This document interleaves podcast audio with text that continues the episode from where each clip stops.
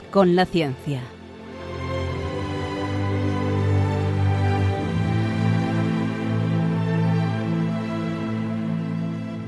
Dirigido por Javier Ángel Ramírez.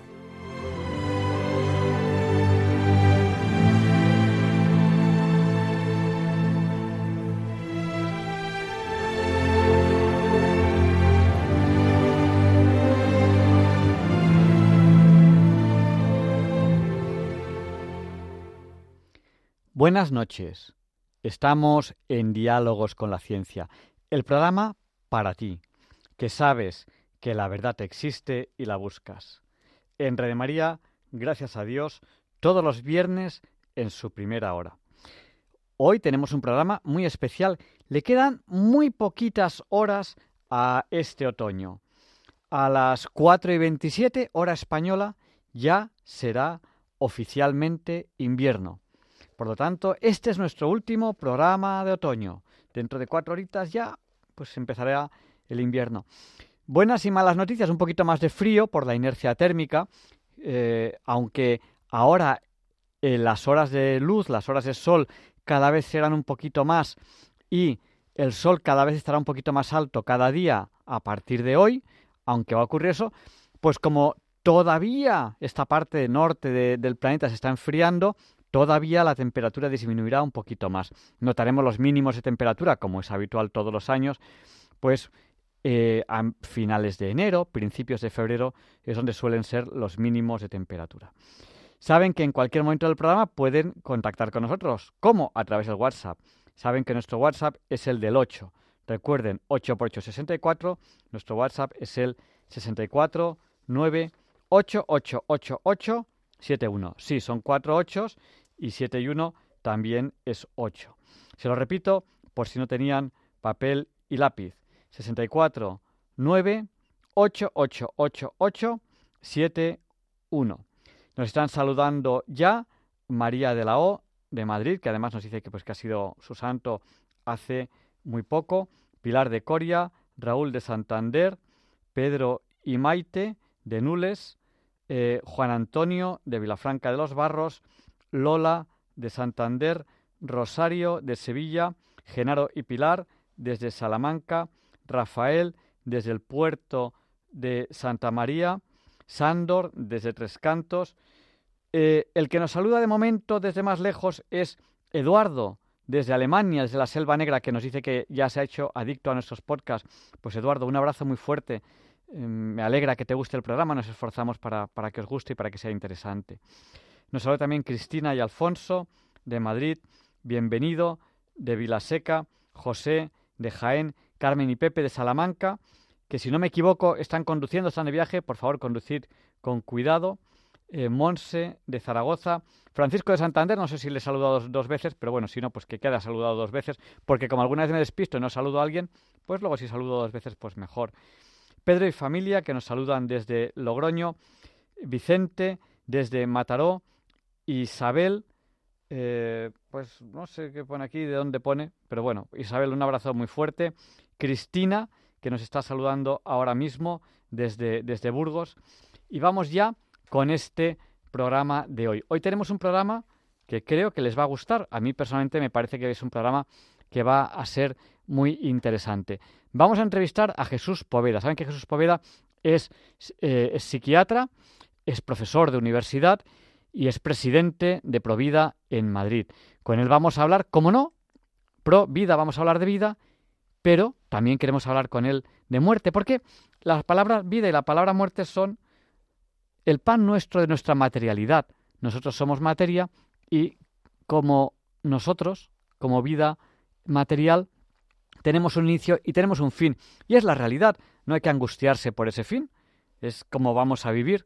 Vivimos para llegar más allá, ese, ese concepto de trascendencia, esa idea de trascendencia la tienen todas las culturas.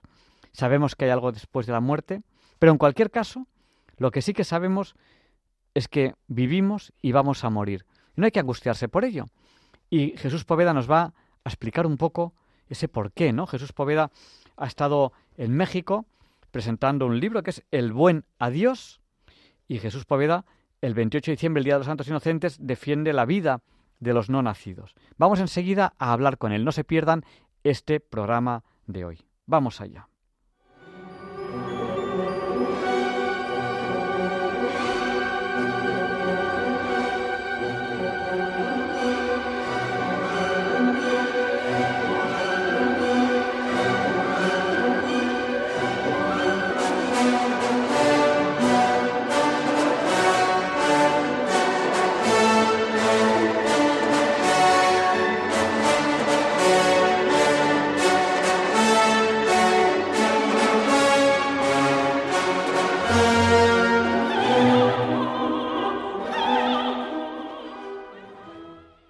Esta es la sintonía con la que presentamos la entrevista de la semana y es un placer para nosotros presentarles hoy a Jesús Poveda. Es profesor, es profesor de universidad, es psiquiatra y es presidente de Provida España.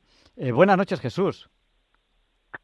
Muy buenas noches, Adel Ángel, y encantado de saludar a todas esas personas que has nombrado y a todos los que nos están escuchando desde tantos rincones del planeta, porque, mamma mía, qué cobertura tiene Radio María. Pues sí, gracias a Dios. O sea, es algo que, que, de alguna manera también tiene algo de algo de milagroso, cómo está funcionando Radio María con poquitos medios, porque es una radio pues que, que no tiene muchos medios, y sin embargo tiene muchísima cobertura, muchísimos oyentes, y eso también pues hay que dar gracias a Dios, gracias a Radio María y gracias a los oyentes que, que están ahí. Eh, bueno, Jesús, ¿por dónde empezamos? Queremos hablar contigo de vida, queremos hablar contigo de el buen adiós, queremos hablar contigo de eh, los santos inocentes. ¿Por dónde, ¿Por dónde empezamos? Hay mucho que hablar. Yo creo que podemos empezar directamente por, por el día de hoy, ¿no? Hoy empieza eh, el invierno, empiezan, como has dicho antes, a alargarse los días y a cortarse las noches. Es ese punto de inflexión que tiene la naturaleza en el hemisferio norte, ¿no? Del el solsticio de invierno, ¿no? Yo creo que a mí un concepto que me gusta mucho es el concepto del ciclo de la vida, ¿no? Lo has comentado cuando me presentabas, ¿no? El comienzo de la vida, el desarrollo de la vida y desde el punto de vista biológico es el final de la vida, ¿no? Yo por razones profesionales, cuando terminé la carrera de medicina en la Universidad Autónoma, que suelo decir que la terminé justo antes de que la carrera terminara conmigo, porque la verdad que estudiar medicina en la Autónoma no es fácil, y, cuando acabé con la carrera tuve la suerte de trabajar en oncología de la paz durante cinco años, haciendo eh, una tesis doctoral, una investigación en pacientes con, con enfermedades terminales, con unas expectativas inferiores a seis meses de vida, y estudiamos un tema tan importante como la información a los pacientes. ¿no? Por aquellos años, año 83, se, se seguía un criterio que era el de mentira piadosa con este tipo de, situaciones, ¿no? Y, gracias a esa investigación que hicimos, estudiando a familiares, estudiando a pacientes, estudiando a equipos de enfermería y equipos de medicina, se acuñó un término muy interesante que es el de verdad soportable, ¿no? Es la manera de, de que el paciente sepa administrar mejor ese, ese final de la vida, ¿no? Y cuando a veces no la podemos hacer más larga, al menos hacerla más ancha, ¿no? Y, y es muy interesante porque yo de, desde ese inicio profesional en el que conseguí el, el doctorado y, luego pues la plaza de profesor que tengo en la Universidad Autónoma, pues he, he desarrollado todo mi ejercicio profesional y, y no solamente al final de la vida, sino en una situación de crisis, que es la adolescencia, y otra situación de crisis, que es el comienzo de la vida, ¿no? Y, Tristemente en España se hacen 100.000 abortos al año y desde aquellos años, desde el año 83, pues estoy muy involucrado siempre de un modo positivo en ofrecer alternativas, ¿no? Y la frase que acuñé cuando hice la tesis doctoral es verdad soportable y la frase que he acuñado ayudando a mujeres embarazadas es que necesitas para no abortar. Y lo sorprendente es que esa frase me ha llevado en 30 ocasiones al calabozo más cercano del establecimiento datos de Madrid, donde tristemente se hacen 10.000 abortos al año. Llevan haciendo abortos desde el año 87, por lo tanto ha habido cientos de miles de abortos en ese rincón. Y me gusta hacer 364 días de asistencia y un día de resistencia, ¿no? Y ese día es precisamente el 28 de diciembre, ¿no? El día 28 de diciembre eh, si quieres podemos empezar dentro de todos los temas que has tratado hablando de eso. Todos los años pues tienes ese día de, resistencia. Noticia que yo cubro, noticia que yo, que yo cubro, yo suelo eh, acompañarte ese, ese día. Yo, yo desde un punto de vista eh, más aséptico, cosa que quizás, quizás a veces me planteo, quizás no debería ser tan aséptico, pero bueno, yo lo, lo, lo cubro desde un punto de vista más periodístico. Y, y bueno, tú no haces nada, tú simplemente pues vas, vas a ese lugar, te sientas ahí y es tu forma de, resistir pacíficamente, que no hay nada más pacífico, no hay nada más pacífico que sentarse y, no, y no hacer nada. Y te suelen, te suelen detener, es algo, es algo, es algo curioso. A, mí me duele, me duele cuando, cuando te detienen porque veo, veo pues, muchas cosas, ¿no? La injusticia de este mundo desde el punto de vista de, los materialistas, ¿no? Entonces, bueno, este 28 de diciembre estaremos ahí. Eh, más creo que creo que, bueno pues sueles llegar como, como a las 9 de la mañana y, bueno no, no, sueles venir solo. Yo yo estaré contigo y habrá más gente. Cuéntanos un poquito qué va a ocurrir este 28 de diciembre que es ya esta semana que viene. Es el, el jueves que viene. El jueves que viene a las 9 de la mañana si no me equivoco ya estarás ahí. Pues mira este 28 de diciembre como es casi una tradición madrileña, donde el 22 es el sorteo de la Navidad, la noche del 24 pues la noche de Nochebuena y el 28 pues la detención del doctor Poveda, ¿no? Y lo que ha pasado otros años, y tú lo has constatado y además tú vas en calidad de testigo, que muchas veces cuando hay juicios, pues qué mejor que una grabación donde desde el minuto uno se ve que yo sencilla y llanamente llego y me siento hasta el final donde la policía pues me esposa y me traslada a, a la furgoneta y, y, en esa furgoneta pues me desplazan hasta la comisaría de del barrio de Tetuán o incluso a la comisaría de Moratalaz donde solo se detienen a presos de alto riesgo, ¿no? ¿Y esto por qué pasa? Pues pasa porque una actitud de, de paz y realmente de resistencia pasiva ante una situación de, de una protesta por, precisamente lo que pasa en ese establecimiento. ¿no? Se hacen más de 10.000 abortos al año y me consta porque ha habido juicios que algunos burlan la ley, pero incluso la ley actual. ¿no?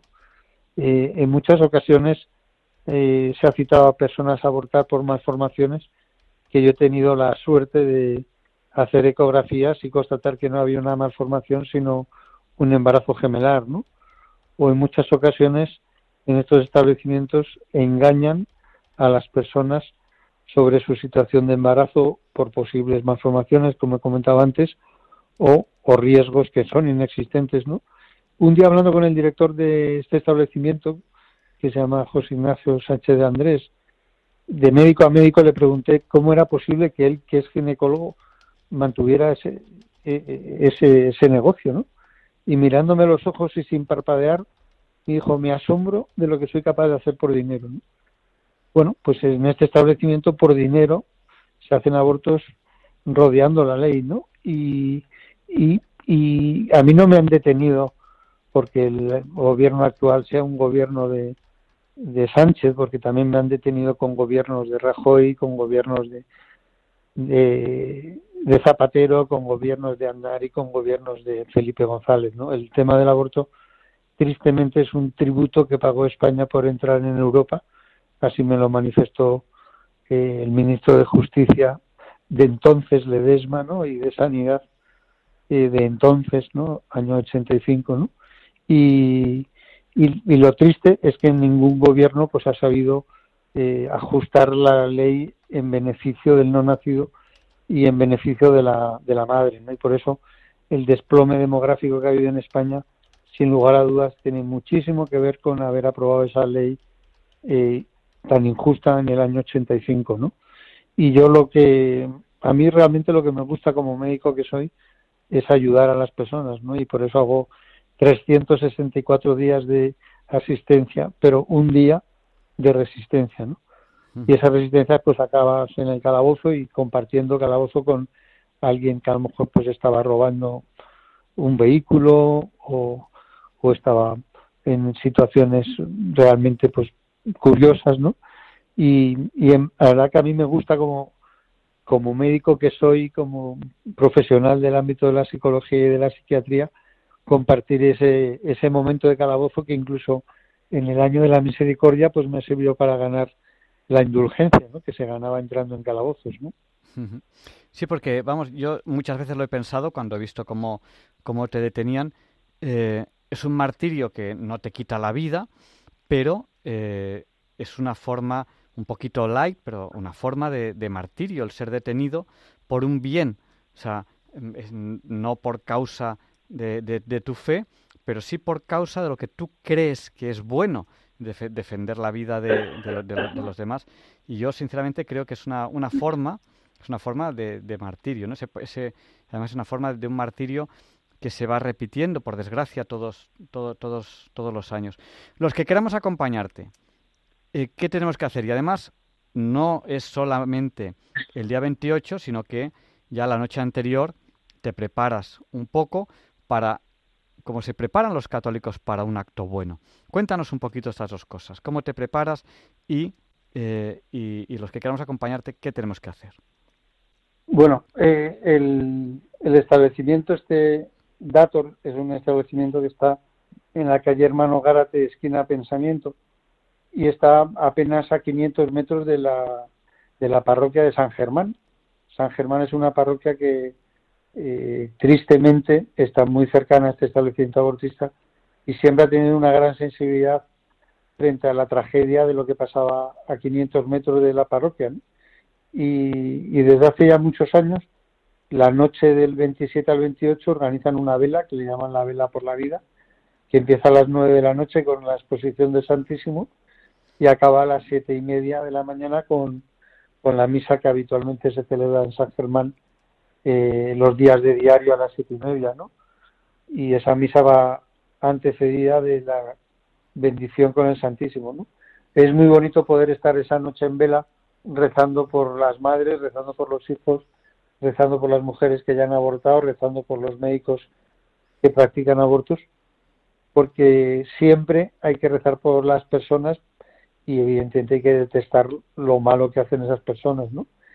Y, y para mí es un honor, verdad, que poder estar en esa vela Santísimo organizada en la parroquia de San Germán, que está en la calle San Germán, y, acompañar a, esa, a ese nutridísimo gente, grupo de gente de la parroquia que, asiste esa noche, pues durante toda la noche, insisto, desde las nueve de la noche del día 27 hasta las siete y media de la mañana del día 28, ¿no?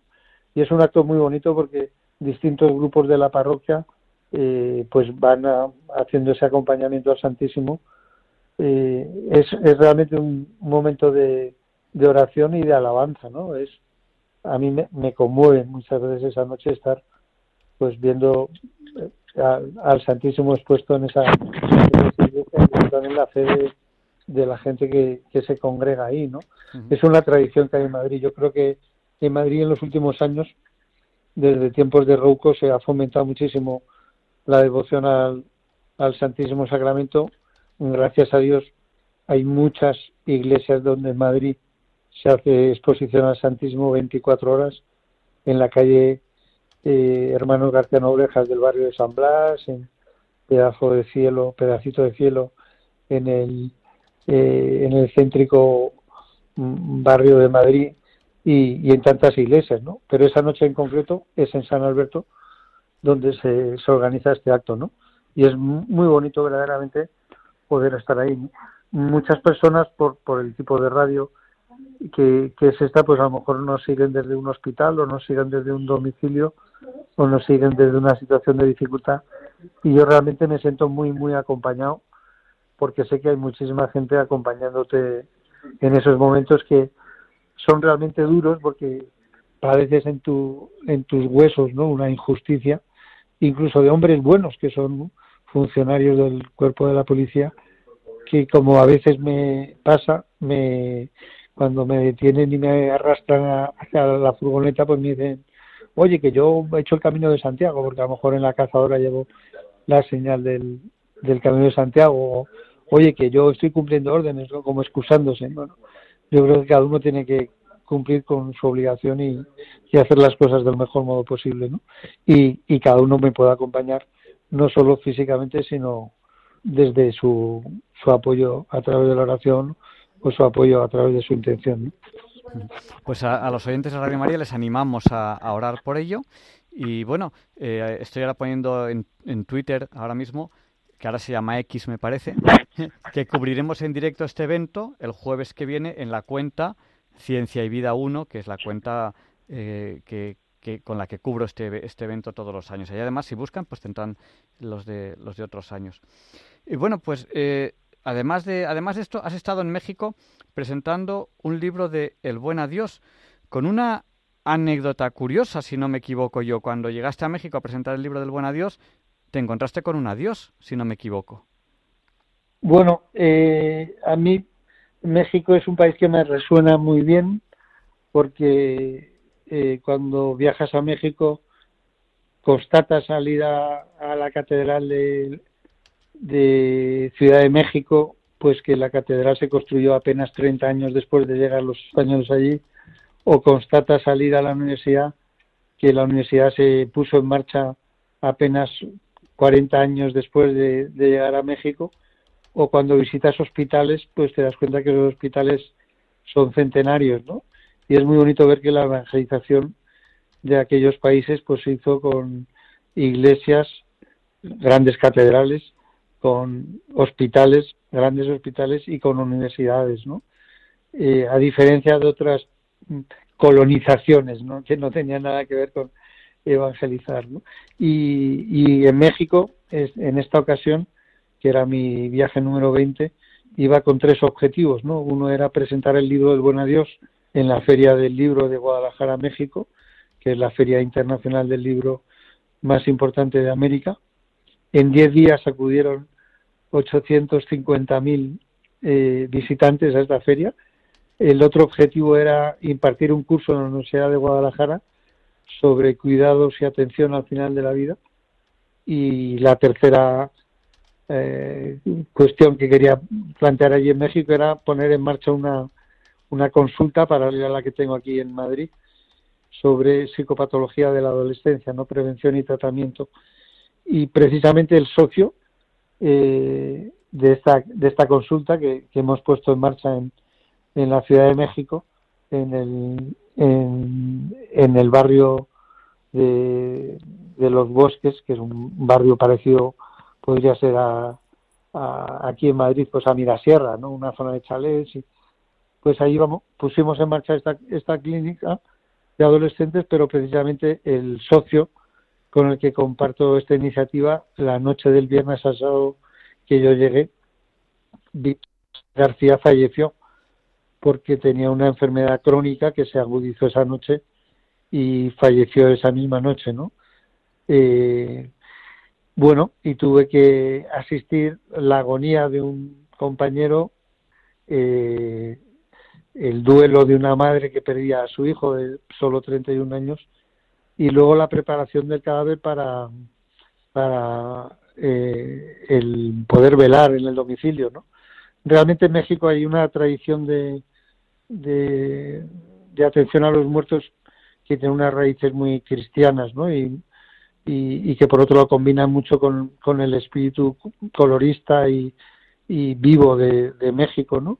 Y se hizo la, el, el, velatorio en esa casa y por, por indicación de la madre, pues tuve que acompañar al tanatólogo, que así se llaman, los que preparan a los cadáveres allí en México, para preparar el cadáver y hacer un embalsamamiento y poderle eh, velar unos días en su casa, ¿no? Así que este, esta vez el viaje no solo fue teórico de dar una clase en la universidad o un poco práctico hablando de un libro como el Buen Dios, sino atendiendo a una persona que por otro lado que mejor que morir en tu casa, en los brazos de tu madre y, y rodeados de buena gente, ¿no? eh, el buen adiós. Y yo creo que es algo que hay que hablar de ello, ¿no? Prueba Dios que tú has escrito un libro sobre, sobre el buen adiós, porque hay gente que, que, le da como cosa hablar de la muerte, parece como, y le da, le da como yuyu, sin embargo, es una realidad. Es como, como por ejemplo, como si, como si viviésemos en la Costa Brava y no, y no quisiéramos hablar del mar, es que está ahí. Y, no, no, pero de eso no podemos hablar, ¿no? O sea, es algo, es algo curioso, ¿no? Em, bueno, eh... bueno en, el, en, el, en el mundo occidental eh, la muerte durante muchos años se ha planteado como algo accidental, ¿no? Yo recuerdo cuando hice este trabajo de investigación de la tesis doctoral, que hacer una tesis doctoral es un estado alterado de conciencia, es como cuando uno está enamorado o cuando uno va a saltar en paracaídas, o sea, es una situación donde prestas mucha atención a algunas cuestiones. Y recuerdo que una de las cosas que hacía era leer pues todas las esquelas de los periódicos que caían en mis manos, ¿no? Y en más de una ocasión me encontré con frases como la de el nombre de una persona y debajo a la que le sorprendió la muerte a los 92 años, ¿no? Bueno, eso es el mundo occidental, ¿no? Parece que la gente se muere accidentalmente incluso a los 92 años, ¿no?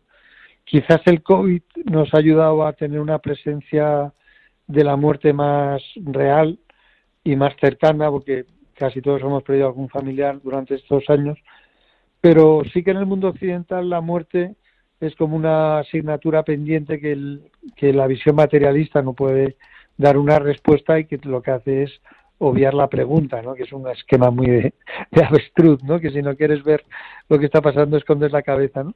Yo creo que una cosa que diferencia el duelo de las personas que tenemos el don de creer y las personas que no creen es que nosotros pues vemos la muerte como el final del ciclo vital ecológico o biológico pero entendemos que luego hay una trascendencia, ¿no?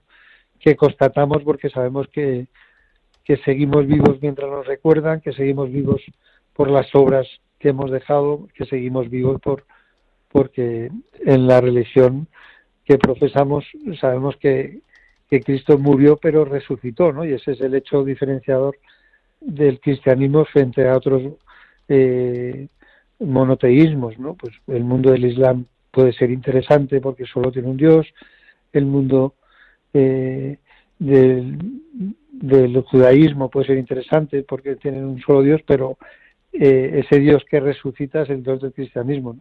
Y eso nos permite mirar a la vida con una visión de trascendencia y con una visión de que de que la vida sigue en un sentido mucho más pleno, ¿no? Bueno, pues yo, yo creo, yo creo que, que, está claro, ¿no? O sea, y, y ese, ese, valor que, le estás dando a, la vida como provida que eres y esa realidad que le estás dando a la muerte, una muerte con naturalidad, porque de hecho yo creo que no hay nada más natural que la vida y la muerte, o sea, es algo absolutamente natural.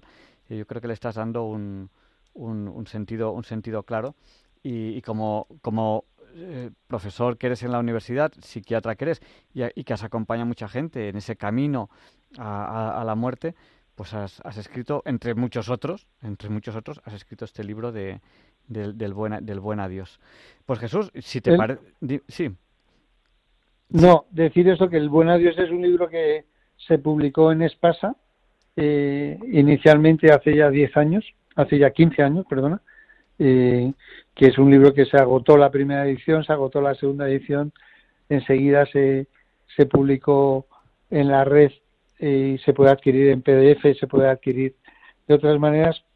Y, y lo que ha pasado con esta presentación del libro en, en la Feria Internacional del Libro de Guadalajara es que ese libro, El Buen Adiós, tiene un nuevo capítulo que son sobre las tres cosas que desde mi punto de vista ha enseñado el COVID respecto a la muerte, ¿no? El primero es que la muerte ha dejado de ser accidental para, para ser más presente y en la medida que, que vivimos eh, siendo conscientes de que vamos a morir, pues podemos vivir con más plenitud, ¿no? Eso lo decía incluso Steve Jobs cuando le diagnosticaron ese cáncer de páncreas, ¿no? Que decía, esto me ha hecho darme cuenta que no puedo dejar las cosas para mañana, ¿no? O sea, el, el saber cuándo vamos a morir es una manera de, de, ayudarnos a vivir, ¿no? La segunda cosa que yo creo que nos ha enseñado el COVID es que todos los que hemos tenido la suerte de compartir la vida con la familia, compartir la vida con los amigos, compartir la vida con la comunidad, la comunidad religiosa en la que podamos estar, la comunidad eh, científica en la que podamos estar, la comunidad universitaria, nos hemos protegido muchísimo más que aquellas personas que han vivido individualmente la, eh, la enfermedad, ¿no? De hecho, el, COVID tenía un efecto eh, devastador en, personas que vivían aisladas, en personas que vivían inmunodeprimidas y todos sabemos que la psicoinmunología están muy de la mano, ¿no? Entonces, lo primero que nos ha enseñado el COVID es que la muerte está aquí y está entre nosotros. Lo segundo es que si vivimos en comunidad eh, nos protegemos mucho mejor de esa enfermedad. Y la tercera cosa es un toque como de humildad al ser humano, ¿no?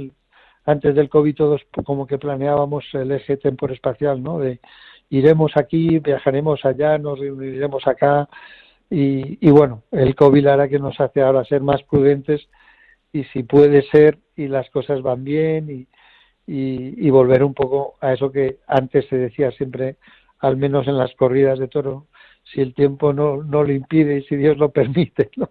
Bueno, pues de alguna manera yo creo que, que si el COVID nos ha enseñado eso, que es que la muerte es algo real, que forma parte de la vida, que mejor en comunidad que individualmente y, y tener una cierta humildad a la hora de, de planear las cosas en el eje temporoespacial, pues son tres buenos aprendizajes que nos ha enseñado el COVID, ¿no? Y esto lo desarrollo en este último capítulo del Buen Adiós y eso es lo que precisamente he ido a presentar a, a, Guadalajara, México, que por otro lado es un honor estar en una feria como, como aquella, una feria en que muchos premios Nobel, recuerdo ahora mismo a, Vargas Llosa, pues han presentado novelas, en el que muchísimos científicos que han sido luego eh, premios Nobel de, de química, de medicina, han presentado libros, ¿no?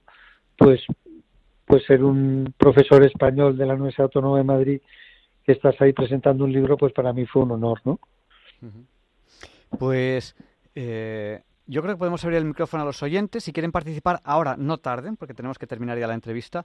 Tienen que llamarnos. ¿Dónde? Al 91 005 94 19. Pero no tarden, que nos queda muy poquito tiempo de programa y nos queda muy poquito tiempo de entrevista. Para participar ahora en directo en el programa, tienen que llamar al 91 005 94 19. Y nos acaba de llamar ahora mismo ya a este número, al 91 005 94 19. Bienvenido que nos llama desde Vilaseca y estamos ya cogiendo una segunda llamada. Adelante, bienvenido, buenas noches, el micrófono es tuyo. Buenas noches a todo el mundo. Paz, amor, salud, bienestar y bendiciones.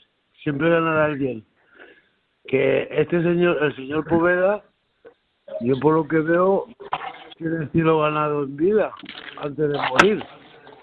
Porque es una labor, la labor que hace, es una labor que, que yo si no tengo medios, pero eh, eh, eh, el cielo está lleno de ángeles de, de los niños de que, que lo han matado en vida porque considero que es un asesinato y no hay derecho a lo que están haciendo las políticas y, y me contengo las palabras que iba a decir.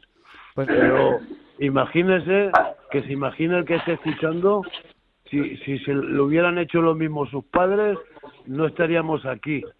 Y nada más, solamente eso, porque estoy muy enfadado. No, no, no te enfades, bienvenido.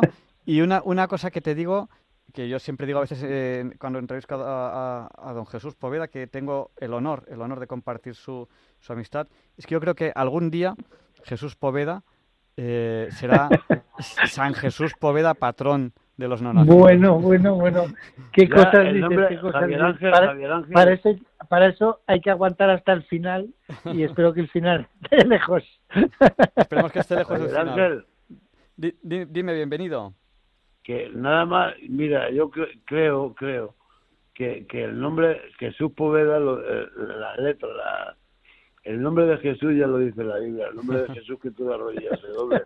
Y, y si ese señor lleva el nombre de Jesús, lo que está pasando lo está viviendo en sus propias carnes, por lo que veo, y ya hace mucho tiempo.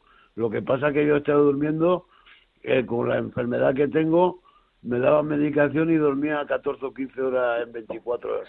Dormía 15 y, vivía 6 horas.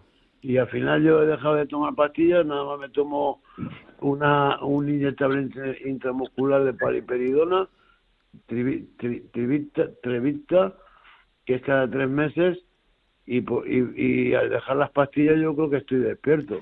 Pues nada, bienvenido. Vamos a dar paso a la siguiente llamada, si te parece bien. Vale, muy bien, Javier Ángel, te felicito. Muchas gracias, bienvenido. Un abrazo fuerte. Adiós, adiós, adiós. Y nos ha llamado también al 91 005 94 19 Marisol. Adelante, Marisol, el micrófono es suyo. Hola, que- Marisol, soy la enfermera de Burgos. Sí, Marisol de Burgos, adelante. Claramente, la, enfer- la enfermera de Burgos, ¿qué tal, Marisol? Qué honor compartir esta noche el micrófono. Ya, pues gracias. La verdad es que me dan ganas de, de, de ir este año contigo. Pues, pues, pues anímate. Ahí nos veremos. Si la que Burgos a Madrid es un paseíto. Es un paseíto largo. Sí, pero bueno, eh, no quería comentarlo, por- pero ahora que lo has dicho en la radio, pues, pues eh, sí que tengo ganas, sí que tengo ganas. Pues Jes- Jesús, a lo mejor hay más oyentes que tienen ganas. eh, alguno a lo mejor eh, ha pillado tarde el programa. eh, antes de despedirte, tenemos que Es muy, recordar es, muy, es muy fácil. Es venir a Madrid, bajarse en el metro de Tetuán y bajar por la calle Pensamiento hasta la esquina de Hermano Garate y a las nueve pues ahí nos vemos. A las, a las Eso nueve- hay que venir a las nueve de la mañana. Hay que venir muy tranquilo, muy sereno y sabiendo que el enemigo ni es las fuerzas de seguridad del Estado ni es los periodistas que puedan cubrir esa información, sino que el enemigo es pues todas aquellas personas que promueven la cultura del, de la muerte practicando el aborto, ¿no? Y por eso ese, Ujú. esa situación se tensa tanto esa mañana, ¿no? No, claro, es, es una, es una propuesta sobre todo pacífica, eso que tenerlo bien claro. No se puede, no se puede ser pro vida y ser violento. Es, es- es un absurdo en sí. O sea que Eso aquí- ya Yo lo siempre tengo que- clarísimo. De- de- de- pero la única alma que llevaré será Rosario. claro. Pues, O sea, es muy importante el, el, el tema de ser partidario de la paz intrauterina y extrauterina, ¿no? que digo yo, ¿no? pues, muchas gracias, Bueno, Marisol. Marisol, me encanta, me encanta haber vuelto a hablar contigo. Un abrazo fuerte. Un aplauso. Un abrazo. Y nos ha llamado también al 91 005 94. Ay, se acaba de cortar. Le iba a dar paso a Antonieta y Antonieta se nos acaba, se nos acaba de cortar la llamada. No, si estoy aquí. Ah, estás aquí. Ah, pues, pues dime, Antonieta. Yo pensaba que se había cortado. No, no, estoy Pues- aquí. Adelante, el micrófono es tuyo. Mire, iba a llamarle Padre Poveda, San Jesús, pero me quedo quieta. Solamente quisiera saber por qué le detienen. Bueno, yo también. Bueno, por, por la, la, la razón que ponen los policías cuando me dejan en la comisaría es por desobediencia a la autoridad, y ya me decía mi madre que era muy desobediente, y alterar el orden público, pero no sé yo muy bien en qué consiste alterar el orden público si lo único que haces es sentarte en el suelo pacíficamente, ¿no? Claro. Pero así es como justifican las fuerzas de seguridad del Estado la detención del doctor Poveda por eh, desobediencia a la autoridad y alteración del orden público. Es impresionante, de verdad. Vivimos en, un, en un mundo así y, y- y yo creo que cuando uno lee la Biblia, estoy yendo ahora a un curso de Biblia, se da cuenta de que realmente esto es lo que nos cuenta la Biblia, ¿no? El Cómo funciona el mundo. Y y cuando, cuando uno lee la Biblia, entiende cómo funciona el mundo y entiende estas cosas que están ocurriendo porque vienen en la Biblia, es curioso. En, en el Antiguo Testamento incluso te explica que el mundo es que es así. Sí, sí. Es cierto. Pues muchas gracias, Antonieta. No sé si, si quieres comentarnos algo más. Muchísimas gracias. No, solamente que estoy con todos vosotros y sobre todo con el Padre Poveda. No, con don Jesús Poveda. Todos los años estoy. Muchas gracias. Un, abra- un abrazo fuerte y no nos olvides en tus oraciones, ni, ni a Jesús, ni a mí, No, ni, ni al resto del equipo de, de Radio María. Un abrazo fuerte. Siempre. Gracias. Pues gracias, Antonieta, por, por haber participado en las llamadas. Gracias también a Marisol y gracias a Bienvenido. Jesús, yo creo que podemos ir terminando un poco la, la entrevista. Eh, Pues hay como no, oyentes- mira, Sí, eh, yo decirte que, que realmente cada, cada año noto que el momento del cierre de, de la Dator está más cercano. Yo tengo un sueño que es convertir esa guardería en una guardería y me encantaría que el año eh, 2024 fuera el año de la guardería en el establecimiento Dator. Evidentemente le cambiaríamos el nombre, no sería guardería Dator, sino que sería pues guardería la vida misma o la vida sigue o algo evidentemente más relacionado con la vida que con el exterminio de la vida, ¿no? Y cada vez somos más los partidarios. Y para mí ha sido un honor despedirme de una enfermera que trabajó en la Dator este año, y diciéndome que gracias por el trabajo que hemos hecho en las puertas ella se ha replanteado su ejercicio profesional y ha abandonado el trabajar en ese sitio. Eh, el sentir el apoyo de muchísimos vecinos del establecimiento Dator que están convencidos de que, de que ese establecimiento va a cerrar el constatar desde el punto de vista de Hacienda que tienen la empresa en suspensión de pagos, por paradójico que, que responda, y luego el constatar sábado tras sábado, porque a mí me gusta todos los sábados hacer una escuela de rescate, que es enseñar a rescatar a la gente, como cada vez hay menos personas que entran en ese establecimiento. Así que me encantaría que este año que comienza dentro de poco, que es el 2024, sea el año de la inauguración de la guardería de la vida que se establecería en un sitio donde tristemente ha, habido muchos años un establecimiento de abortos. Pues sabes Jesús que eso solo lo puede conseguir nuestro Señor, entonces pues ahí ahí hay que tenemos que rezar y ahí sí que todos los oyentes de Radio María tenemos que, rezar por esta causa y por otras. Eh, yo estoy cubriendo varios eventos periodísticos. Una de las cosas que estoy cubriendo es ahora mismo la gente pues rezando en Ferraz. Si a mí hace, y, atentos a esto, si a mí hace medio año, hace medio año, me dicen que eh, en, en un lugar de Madrid, todos los días, todos los días, se va a reunir gente en la calle rezar el rosario, no me lo creo. Y está ocurriendo. En Madrid, todos los días se está reuniendo gente en la calle rezar el rosario, bajo la mirada atónita, bajo la mirada atónita de algunos policías que no lo entienden y muchos otros que se les ve en la mirada que lo están entendiendo perfectamente. Y a mí estas cosas me sorprenden, cómo el Señor coge y de repente pues nos, nos acompaña a hacer algo así. Jesús, muchísimas gracias por todo. Un abrazo muy fuerte, mucho ánimo y sobre todo recemos por Jesús. Muy bien. Muy bien. Pues muchísimas gracias por, por la invitación al programa de radio y nos vemos el 28. Nos vemos el 28. Un abrazo fuerte. Buenas noches. Y a continuación, Leonardo Daimiel, Per de Madrid, presenta la sección Pensar y Sentir.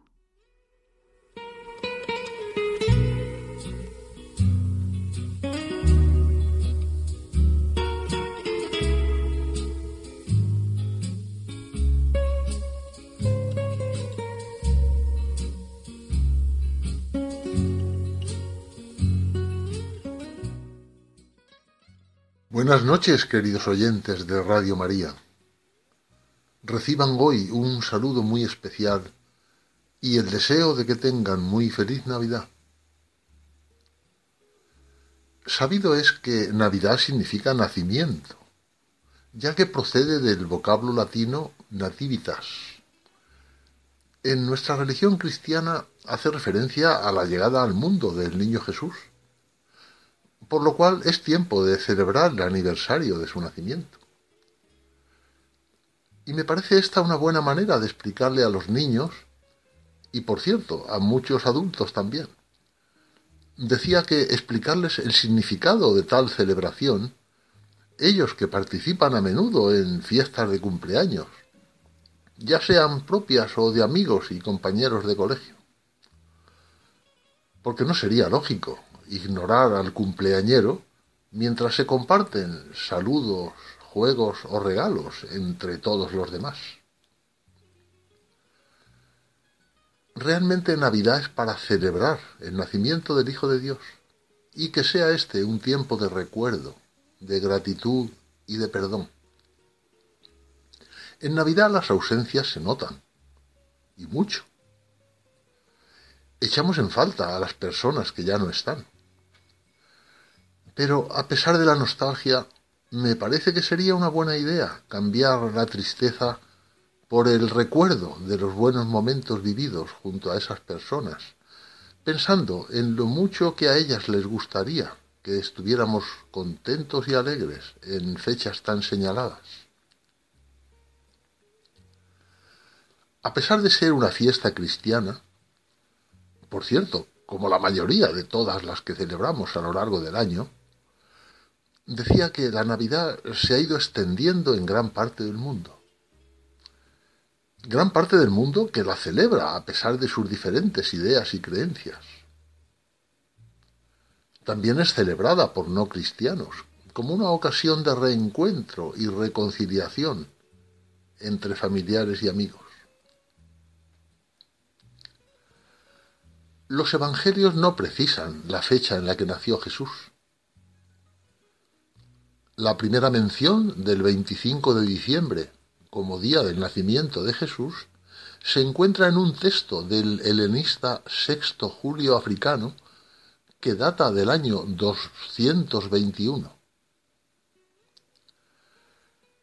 La celebración de la Navidad quedó firmemente establecida a partir del siglo IV y ya fue en el siglo IX cuando la Iglesia Católica adoptó una liturgia específica para esta festividad, que marca el inicio del tiempo de Navidad que se extiende hasta la fiesta del bautismo del Señor, el domingo siguiente a la festividad de los Reyes Magos.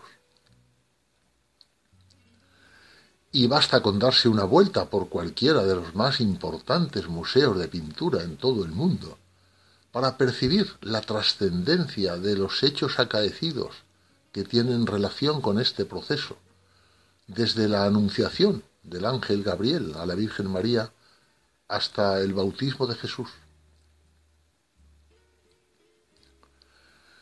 Voy a terminar estas reflexiones para pensar y sentir hoy recitando la letra de una canción que en 1984 escribió Mark Lowry para representar una obra navideña.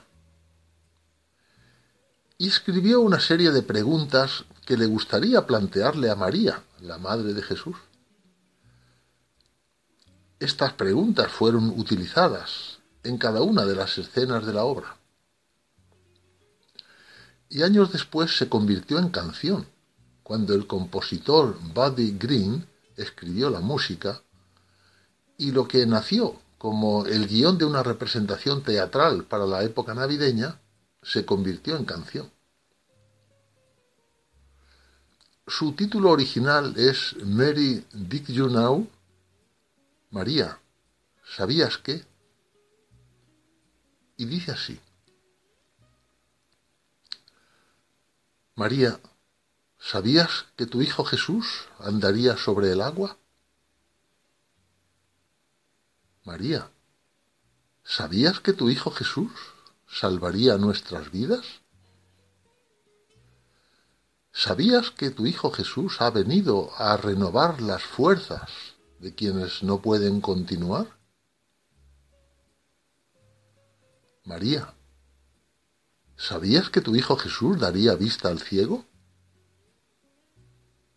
María, ¿sabías que tu Hijo Jesús calmaría la tormenta? ¿Sabías que tu Hijo Jesús desde el cielo descendió y cuando besas su mejilla, besas el rostro de Dios? María, ¿sabías que tu Hijo Jesús es el Hijo de Dios? María, ¿Sabías que tu Hijo Jesús sanará todo dolor? ¿Sabías que Él es el Rey de la creación? ¿Sabías que el bebé que está en tus brazos es el Salvador? María, ¿sabías que... María, ¿sabías que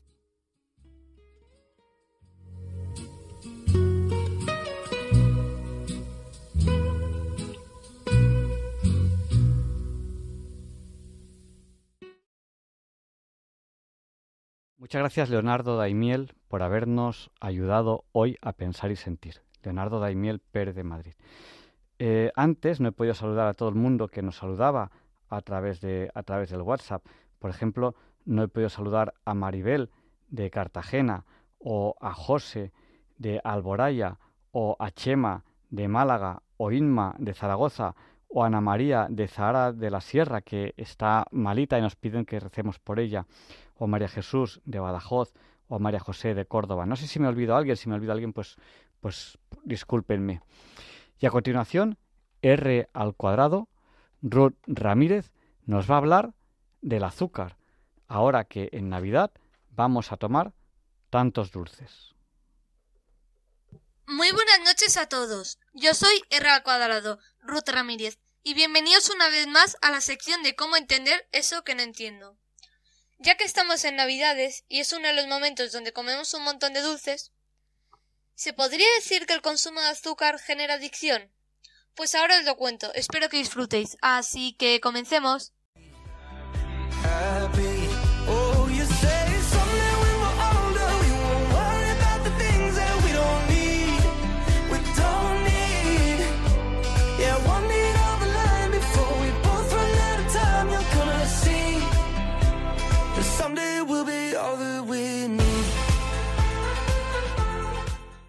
Al ser humano le encanta comer. Además, es algo que necesita para vivir. Desde los principios del ser humano, el Homo sapiens buscó el azúcar. Probablemente esto fue porque el azúcar contiene hidratos de carbono, que estos son el combustible de nuestras células que componen el sistema nervioso. En el punto de vista científico, hay razones para que nuestro organismo prefiera alimentos ricos en hidratos de carbono, Algún ejemplo son los altos niveles de estrés, donde nuestro cerebro consume más glucosa y periodos o dietas restrictivas. Cuando nuestro cerebro le llega el consumo de la glucosa, el sistema de recompensa del cerebro se activa y libera dopamina, el neurotransmisor que intenta fomentar la repetición de ese comportamiento, tal y como sucede en las drogas. Nuestro organismo no es capaz de detectar si hemos consumido una cantidad suficiente de azúcar, un equipo de investigadores de la Universidad de Yale demostró que la glucosa sí es capaz de reprimir la zona del cerebro que nos incita a comer, mientras que la fructosa no. Se ha podido comprobar que los alimentos y bebidas que han sido endulzados con fructosa no provocan el mismo grado de saciedad que una comida con cantidades de calorías similares. Sabiendo esto, ¿qué consideramos como una sustancia adictiva? En el Manual Estadístico y Diagnóstico de los Trastornos Mentales, el DMS5, una publicación de la Asociación Americana de Psiquiatría, dice que una sustancia adictiva es aquella que produce un gran deseo de consumirla, un consumo continuado aunque existan consecuencias deleterias para el organismo, un intento frustrado de abandonar el consumo, la tolerancia al mismo, lo cual lleva al aumento de consumo, síndrome de abstinencia, que éste aparece cuando ha pasado un intervalo de tiempo sin consumirlo. En el DMS5 hay hasta 11 criterios diferentes para establecer que una sustancia crea adicción, con lo cual solo es necesario dos para llegar al diagnóstico. A nivel anatómico, todas estas cosas están relacionadas con áreas cerebrales que toman decisiones, aprenden, tienen memoria, control del comportamiento y un sistema de recompensa. El azúcar es un disacárido, es sacarosa, y este está formado por una molécula de glucosa y una de fructosa, y esta en exceso conlleva a problemas de salud, desde obesidad hasta enfermedades cardiovasculares, pasando por diabetes 2 y cáncer. Por eso, la Organización Mundial de la Salud ha alertado que no se debe superar el 10% de la ingesta calórica diaria total, y existen beneficios adicionales si el consumo se encuentra por debajo del 5%. En experimentos con animales se observó un comportamiento impulsivo asociado al consumo de azúcar similar al observado a los seres humanos, y además cada vez que consumían más azúcar. También se observó que los animales tenían síntomas y signos similares a los que presenta un drogadicto. Cuando cesa el consumo de la droga o se le administra el antagonismo específico de la otra de esa sustancia. Como todo, el azúcar es bueno, Lo que pasa que en muchas cantidades se vuelve algo perjudicial. Así que a comer bien estas navidades y buenas noches. Oh, you say someday when we're older, we'll be shining like we're gold, yeah, won't we? Won't we? Mm, someday down the line, before we both run out of time, you're gonna see that someday we'll be all that we need. Y en el aniversario de el nacimiento de Beethoven, recordamos junto con Feliciano la figura de este personaje genial.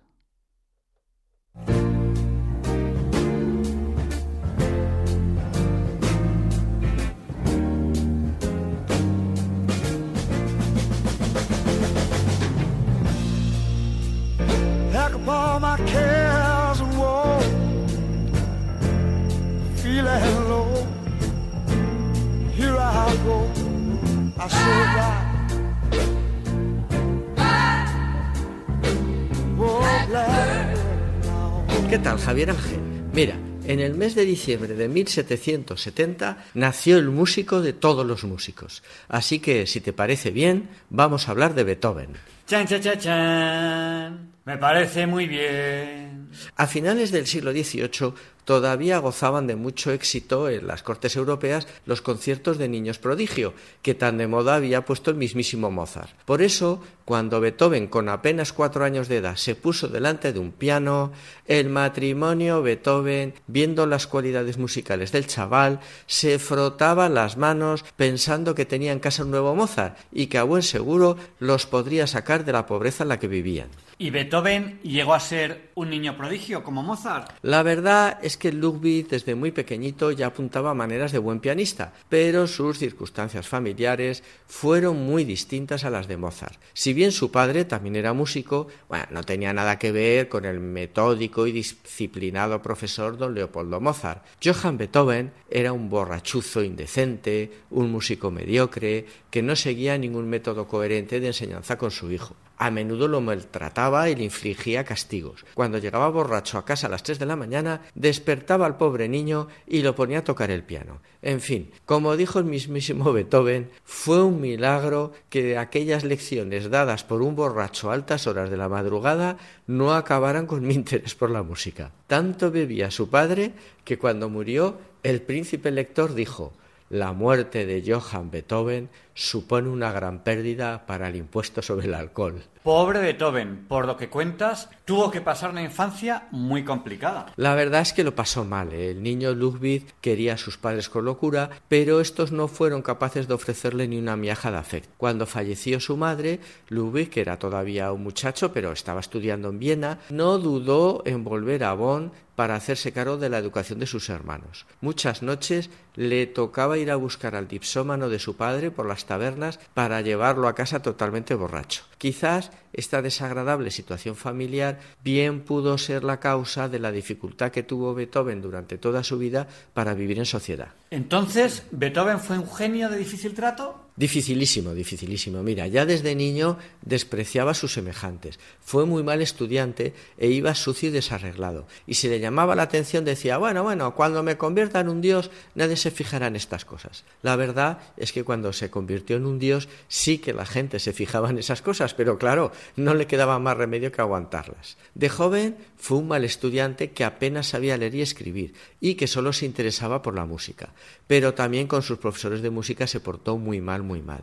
Haydn le llegó a decir ¿Para qué quiere que le dé clases si no le interesa nada de lo que yo le enseño? Y Beethoven le respondió Es que me interesa mucho conocer las reglas para luego poder romperlas. Su gran ilusión fue que Mozart le diera clase, pero bueno, el ajetreado Mozart, entre sus juergas, sus deudas, sus encargos, la verdad es que no le daba la vida como para encima dedicarse a la docencia. No obstante, Mozart le dio una audición a regañadientes, pues acababa de fallecer su padre, don Leopoldo, y el maestro pues no estaba pasando un buen momento. Pero bueno, al final aceptó. Beethoven contaba con 17 años y tocó una primera pieza, bueno, pues magistral, ¿no? Mozart pensó que, bueno, pues la traía muy ensayada y la verdad es que mientras que Beethoven tocaba no le hacía el más mínimo caso, ahí estaba con sus amigos, hablando, bebiendo, en fin. Pero cuando acabó ya la interpretación, le dijo, toma este tema e improvisa sobre él. Y en cuanto el joven Beethoven se puso manos a la obra, Mozart mandó callar a los amigos y les dijo a todos los presentes escuchen, escuchen y fíjense bien que este chico algún día será un genio. Un genio, sí, pero según cuentas, un genio totalmente insoportable. Un genio insoportable y con un carácter explosivo. El llorado divulgador musical Fernando Argenta hizo un curioso estudio sobre los continuos cambios de vivienda de Beethoven en Viena. Documenta 80 mudanzas durante los 40 años que vivió en la capital. Y ojo, en cada traslado Beethoven llevaba a cuestas todo su ajuar, en el que se incluían tres pianos. Cuando no reñía con los vecinos, reñía con los caseros. En muchas ocasiones eran sus propios vecinos quienes desesperados se organizaban para expulsarlo del edificio. En Viena, al principio estuvo bajo la protección del príncipe Linkowski, quien además de ofrecerle hogar y comida, le hacía espléndidos regalos. Pero a pesar de todo, Beethoven se portaba muy mal con él y se quejaba. Como en casa del príncipe se come a las cuatro, pretenden que esté en la mesa a las tres y media y encima quieren que me aceite y que me ponga ropa limpia. Esto no hay quien lo aguante. Vaya carácter. Oye, ¿y el príncipe le aguantaba todas esas impertinencias? Pues le aguantó todas las impertinencias, hasta como suele pasar en estos casos, se hartó y un día pues lo echó del palacio a patadas. Piensa Javier Ángel que los grandes señores hasta esas fechas habían tratado a los músicos como una parte más del servicio. ¿eh? Incluso los vestían con libreas como a los lacayos. En tiempos de Beethoven todo eso ya había cambiado mucho y los músicos habían ascendido socialmente y se les consideraba artistas y habían pasado de ser criados pues a ser protegidos de lujo de la aristocracia. Los músicos sobrevivían gracias a los encargos y a la protección de príncipes y nobles, pero Beethoven, que era muy rebelde, se rebeló contra todo esto se apuntó con entusiasmo a la moda de la Revolución Francesa, vestía pantalones largos y no llevaba peluca. Se intentó emancipar de la nobleza organizando, con varios promotores musicales, un sistema pionero que le permitía vender sus conciertos en todas las capitales europeas a la vez, y a pesar del gran éxito que tuvo, los ingresos no le daban para salir adelante. Así que muy a su pesar, siguió necesitando el apoyo de los grandes mecenas. ¿Y cómo llevaba este genial Beethoven la situación tan controvertida de, por un lado, rebeldía y por otro lado, sumisión ante estas familias tan ricas y poderosas? Pues mal con mucha impertinencia, mucha chulería, pero la realidad es que Beethoven siempre alternó con las más escogidas familias de la aristocracia y se sabe que en el fondo le hubiera gustado pertenecer a, una de ellas.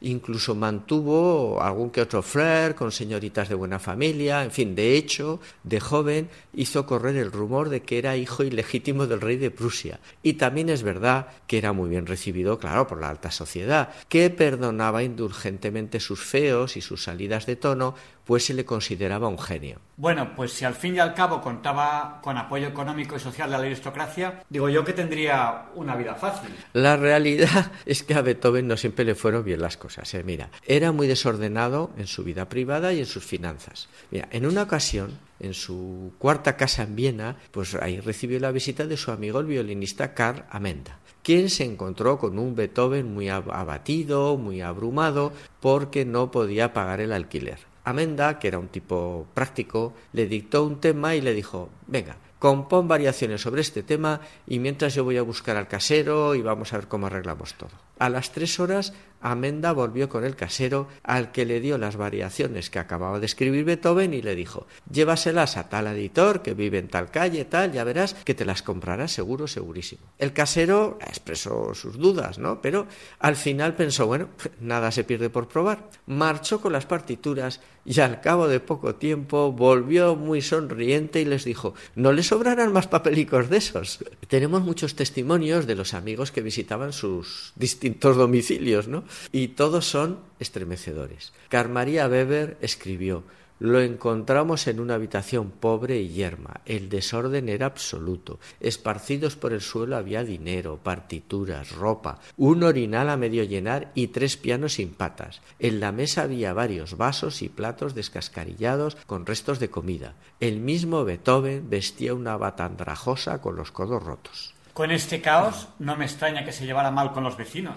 Muy mal, muy mal. Beethoven tenía un carácter muy explosivo, montaba una tempestad y a los pocos días se allanaba y pedía perdón. Por eso, cuando se enfadaba con los vecinos, con el casero o con el Sunsun Corda, abandonaba la casa todo ofendido y buscaba un nuevo alquiler y cuando pasaba un tiempo se ablandaba y deseaba volver a la antigua vivienda. En Baden se empeñó en volver a alquilar una casa de la que anteriormente había salido desafiado con todo el vecindario. Entonces Beethoven, muy mohino, envió a negociar a su amigo Slinder con el dueño. Después de un largo tira y afloja, volvió Slinder triunfante y le dijo El casero consiente en que vuelvas siempre y cuando le garantices que te vas a portar bien, que no vas a reñir con los vecinos y que además vas a poner contraventanas abatibles en las ventanas. Beethoven aceptó y así quedó la cosa.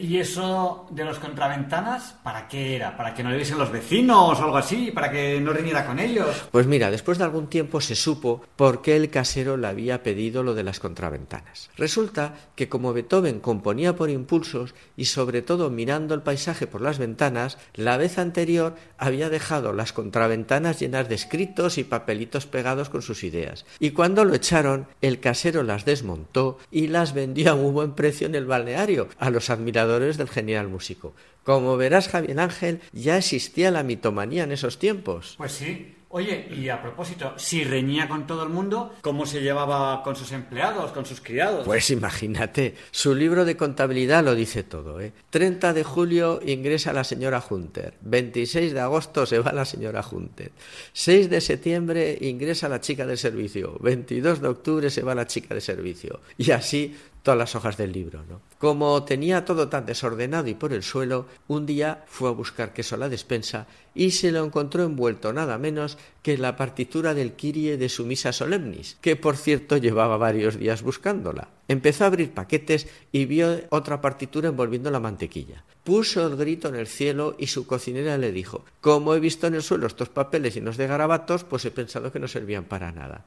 Ni que decir tiene que esa noche Beethoven no cenó, pues había despedido a la cocinera. Todas estas cosas también influían en su música, ¿eh? porque era un tipo muy mezquino y los sábados por la mañana su cocinera, la señora Snaps, que era la única que lo aguantaba, le pedía el dinero para hacer la compra para toda la semana, y como él ya sabía que los sábados por la mañana le tocaba abrir la cartera, lo que hacía era ponerse a tocar el piano mirando al teclado y, y se escudaba su sordera para no escuchar nada. Entonces la señora Snaps se ponía adelante señalando el día en la hoja del calendario. Entonces Beethoven le decía, tiene que ser, tiene que ser, y la famosa señora Snaps le respondía, ha de ser, ha de ser. Y esta discusión semanal le inspiró el cuarto movimiento de su cuarteto opus 135 titulado Tiene que ser, ha de ser. Bueno, Feliciano, hoy y por un día, sin que sirva de precedente, no has nombrado a Pepín Bello. Claro, lógicamente no pudo conocer Pepín Bello a Beethoven. Pues en eso tienes razón, porque no se pudieron conocer, porque vivieron en siglos distintos. Pero eso no quita para que Pepín fuera un gran beethoveniano. ¿eh? Pero mira, ya que hablamos de Pepín, vamos a nombrar a Buñuel, ¿no? Buñuel tenía un gran sentido del humor pero contaba muy mal los chistes. Un día, hablando con el embajador alemán en Madrid, le dijo, mire, los tres personajes más importantes de Zaragoza son Beethoven, Goya y Buñuel. Y el embajador le respondió, pero si Beethoven no era español. Y entonces Buñuel le respondió, muy gracioso, sí, sí, pero era sordo. Muy bueno, muy bueno. Los tres sordos de Zaragoza. Cuídate, Javier Ángel, que tú eres necesario mientras nosotros somos contingentes.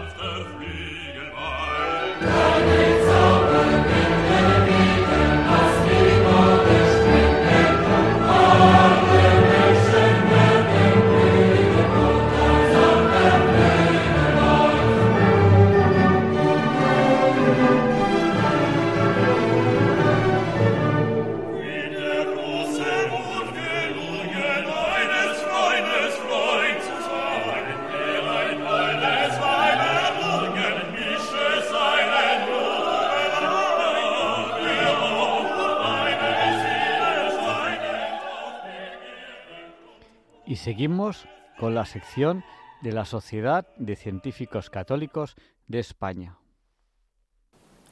Buenas noches, oyentes de Diálogos con la Ciencia. Buenas noches, Javier Ángel. Mi nombre es Enrique Solano, soy astrofísico en el Centro de Astrobiología en Madrid y soy miembro de la Sociedad de Científicos Católicos de España. Para los cristianos, el Adviento es un tiempo de preparación para la venida de Jesucristo. El Adviento precede a la Navidad, una época del año que asociamos de manera inmediata con sentimientos de paz y alegría.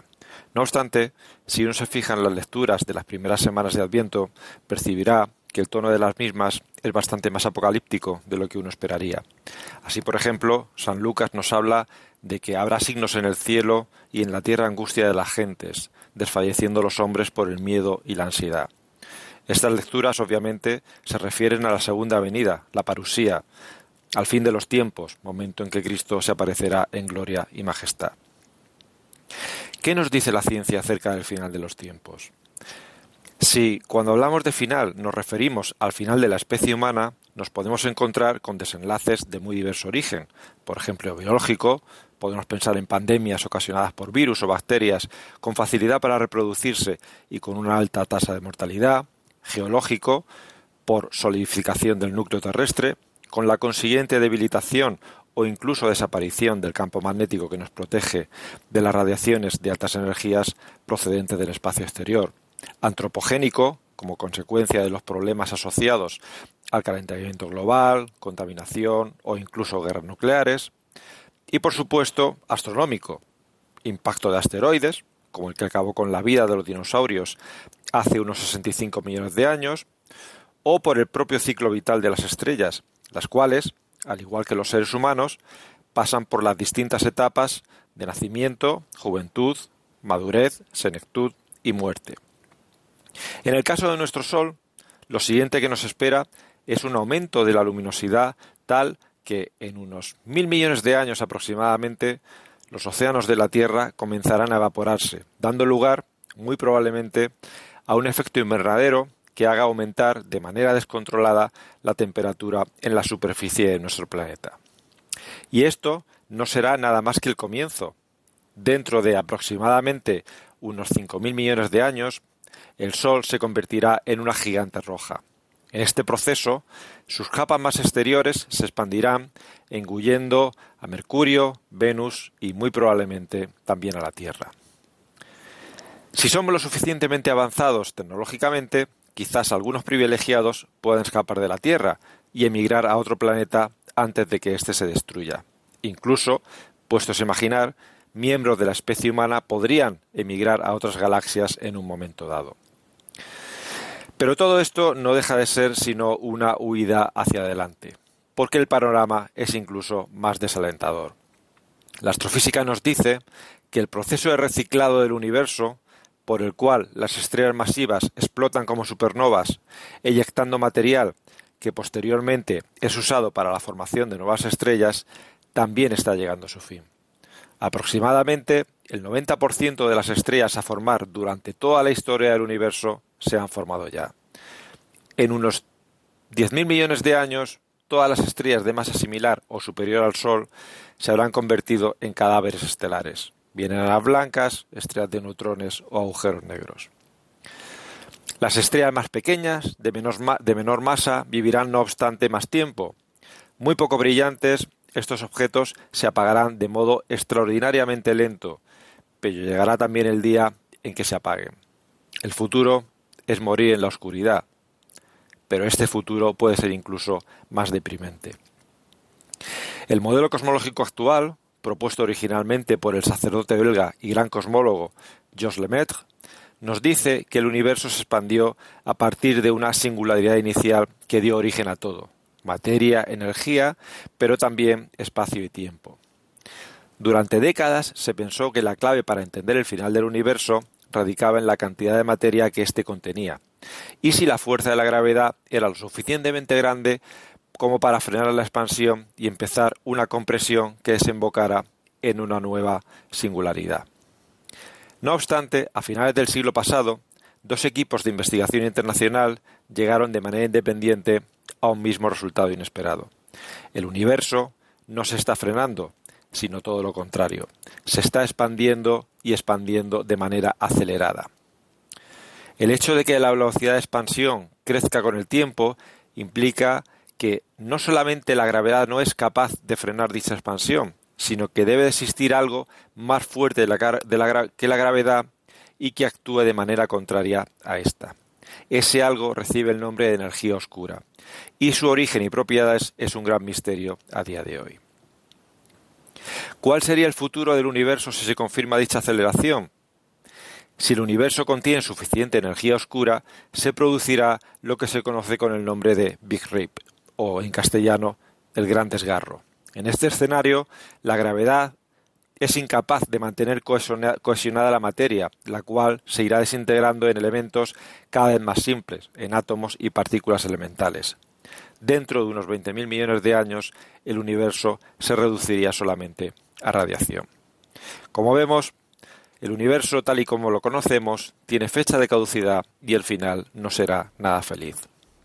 Por contra, la Iglesia nos ofrece un panorama mucho más alentador.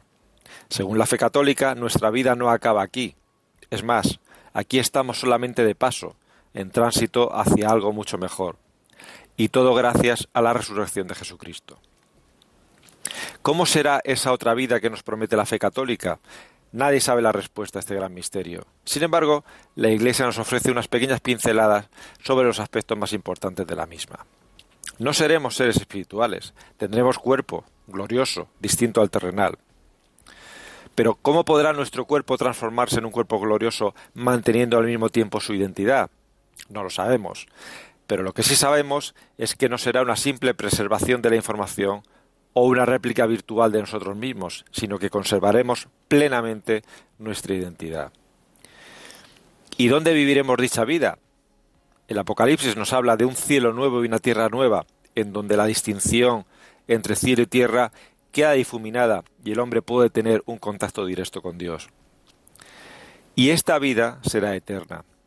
Tal y como nos dice Benedicto XVI en su encíclica Espesalvi, el concepto de vida eterna nos resulta confuso y en ocasiones hasta poco apetecible. Eterno suena a una sucesión continua de hojas de calendario. Por otro lado, lo desconocido nos asusta y hace que prefiramos la vida que llevamos en la tierra aunque con frecuencia produzca más fatigas que satisfacciones, a esa otra realidad desconocida que la Iglesia nos promete para el cielo. De hecho, eterno es un concepto muy pertinente al referirse a la vida que Cristo nos ha prometido. A diferencia de otros conceptos como inmortal o infinito, que normalmente se suelen considerar como sinónimos, pero que en realidad no son tales, el concepto de eternidad designa una existencia que trasciende al concepto de tiempo. Tal y como nos dice la cosmología, el tiempo es una magnitud que se crea en el Big Bang y no tiene sentido fuera del universo que conocemos.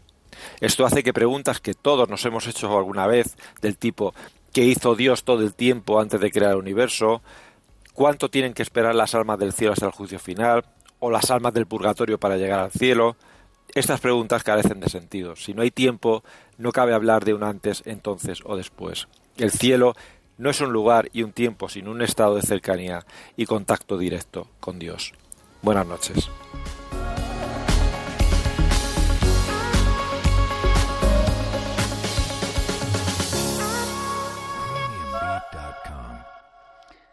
Pues muchas gracias, profesor, por habernos explicado desde el punto de vista científico cómo quizás puedan ser esas esas cosas, esos, esos misterios. Y a continuación, Luis Antequera presenta la sección de historia de diálogos con la ciencia, porque hoy, 22 de diciembre, no es un día cualquiera. It's a lovely day and whatever you've got to do, I'd be so happy to be doing it with you.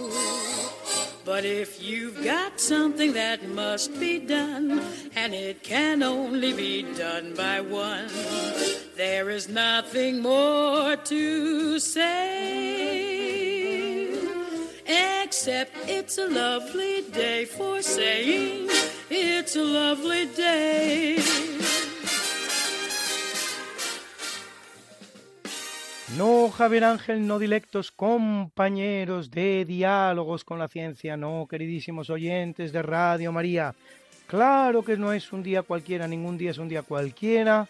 Y este 22 de diciembre que nos disponemos a comenzar ahora mismo, tampoco porque en fecha tal, pero del año 1, una pareja perteneciente a la estirpe de David, que proviene de la ciudad galilea de Nazaret, deambula por los alrededores de Jerusalén, a donde, en cumplimiento de una orden imperial, había acudido a censarse a la búsqueda de una posada donde ella pueda dar a luz, pues se halla en avanzado estado de gestación, consiguiendo apenas para refugiarse de las frías temperaturas un pesebre en la cercana aldea de Belén. Tres días después, entre el regocijo de los pastores que circundan el pesebre, la mujer, por nombre Miriam, de la familia también davídica de Joaquín, da a luz a un precioso niño que recibe el nombre de Joshua ben Yosef, Jesús hijo de José. El episodio, narrado medio siglo después con extraordinaria lucidez por dos cronistas locales por nombre Lucas y Mateo, tendrá en la historia de la humanidad consecuencias inusitadas del todo inesperadas, hasta el punto de dar inicio a nada menos que toda una era, la conocida como era cristiana o era común.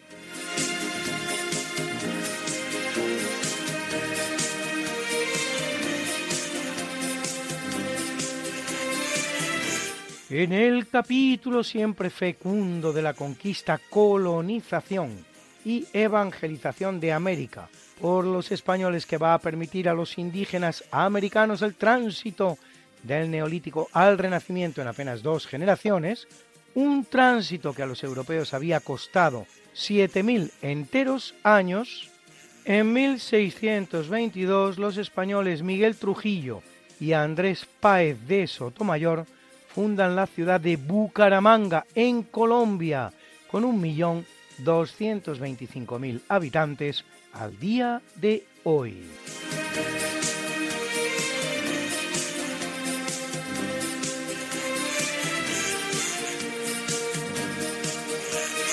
En 1808, en una jornada maratoniana no tan rara en la Viena de la época, se estrenan en la capital imperial la fantasía coral y el concierto para piano número 4 de Ludwig van Beethoven, mientras se interpretan además su quinta y su sexta sinfonías. Seguro que estos acordes les suenan, se hallan entre los más conocidos de la historia de la música.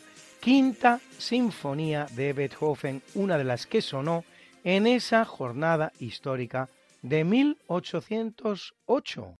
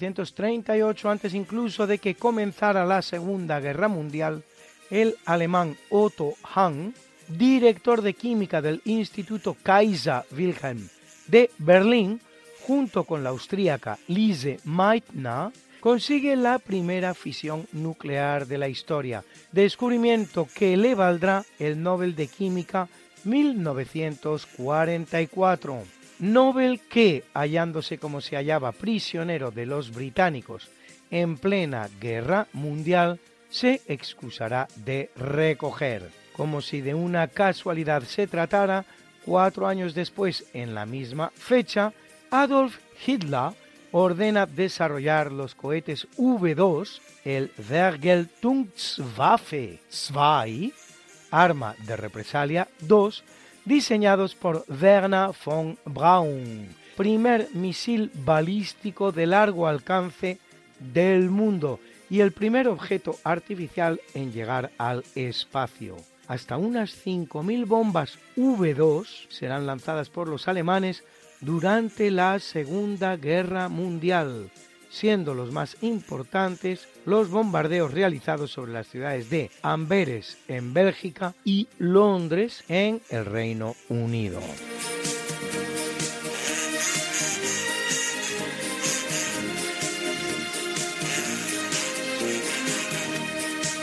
En 1942 se proyecta por primera vez en los cines de España esa crónica de la historia española de la segunda mitad del siglo XX, que es el nodo, el cual acompañará a los españoles durante casi 40 años, informándoles en una época en la que los medios de comunicación no son ni tantos ni tan asequibles como ahora. Los documentales del nodo acostumbrarán a proyectarse en las salas de cine españolas como prolegómeno de las películas.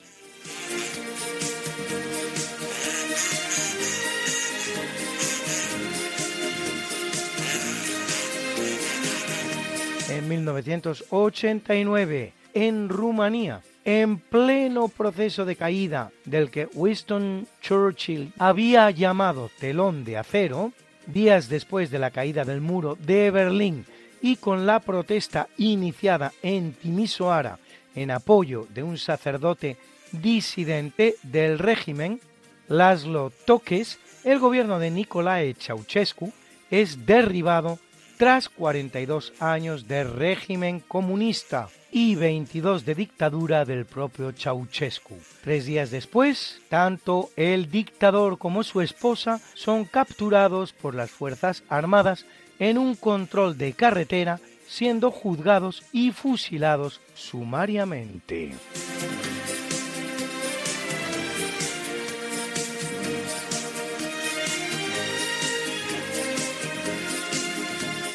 En 1990 las Naciones Unidas dan por concluido el fideicomiso que mantiene Estados Unidos sobre las Islas Marshall, situadas en el Océano Pacífico, obteniendo estas así su independencia.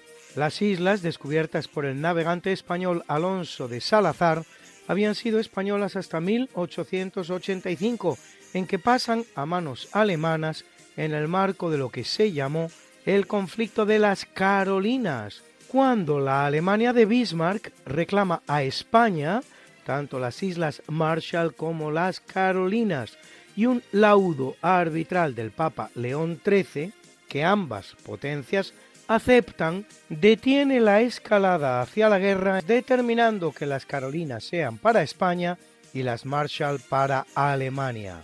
A los efectos, España en franca inferioridad, prepara una flota de siete barcos, cuyo mando otorga al vicealmirante Juan Bautista Antequera, el cual, en previsión de que los alemanes pudiesen atacar en las Baleares para conquistarlas y proceder después a un canje de islas, fortifica las islas españolas en el Mediterráneo. Luna bruna nació María y está en la cuna, nació de día, tendrá fortuna. Bordará la madre su vestido largo y entrará a la fiesta con un traje blanco. Y será la reina cuando María cumpla 15 años. Te llamaremos Negra María, Negra María que abriste los ojos en carnaval. En el capítulo del natalicio nace en 1639 Jean Racine, uno de los grandes de la dramaturgia francesa, considerado junto a Pierre Corneille y Jean-Baptiste Poquelin, más conocido como Molière, como uno de los mejores de la literatura en francés, autor de obras como Fedra o Andrómaca. Y todo ello a pesar de haber sido educado como jansenista, herejía del cristianismo de carácter extremadamente puritano, que en consecuencia denostaba las artes escénicas y el teatro como pecaminosos.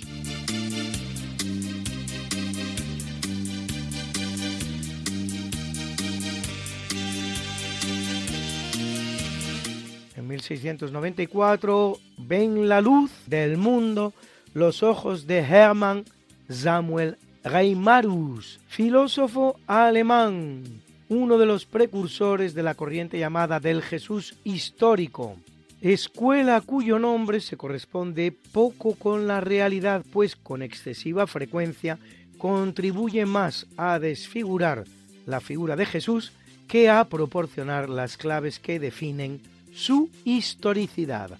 Autor de la obra sobre el propósito de Jesús y el de sus discípulos, publicada en 1774 una vez muerto, en la que expresa esta idea básica que es una verdadera declaración de intenciones. Tenemos justificación para trazar una distinción absoluta entre la enseñanza de los apóstoles en sus escritos y lo que Jesús mismo proclamó y pensó en su propia vida. Según Reimarus, lo único que había hecho Jesús era proclamar la proximidad del reino, postularse como el Mesías e intentar excitar la rebelión del pueblo judío. El aparato teológico, entre comillas, del que dicho mensaje será arropado, no es sino obra y adición de sus discípulos, fabricantes del fraude de la resurrección, los mismos que rompen con el tronco común judío y convierten el mesianismo militar de Jesús en un mesianismo espiritual y filantrópico.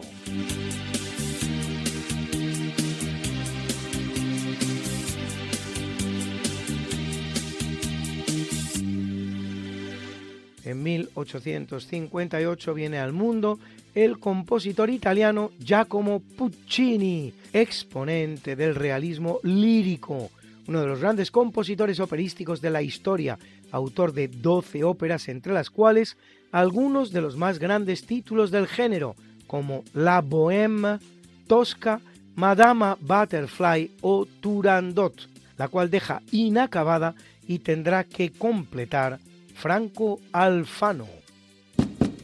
Luis, Luis, Luis. ¿Qué pasa, Mariate? ¿Les has recordado ya a nuestros oyentes lo de nuestro programa? Hija, qué susto. Pues no, la verdad. Pues hay que hacerlo, Luis. Pues sí, amigos, porque todos los jueves a la una de la mañana y muchos domingos a las tres de la tarde, Mariate Aragonés, que es mi mujer y este servidor, estamos de nuevo con ustedes contándoles más y más historia pero historia de la buena, con mayúscula. En el programa Esta no es una semana cualquiera. Y con la mejor música. Mariate, ¿y los que no puedan escucharnos en directo? Siempre pueden entrar en el podcast del programa. Esta no es una semana cualquiera. Acuérdense, esta no es una semana cualquiera. Y escucharlo a la hora a la que más les guste escuchar la radio. Pues ya lo saben amigos, esta no es... Una semana cualquiera. Con Mariate Aragonés. Y Luis Antequera. La historia como es. Y no como nos gustaría que fuera.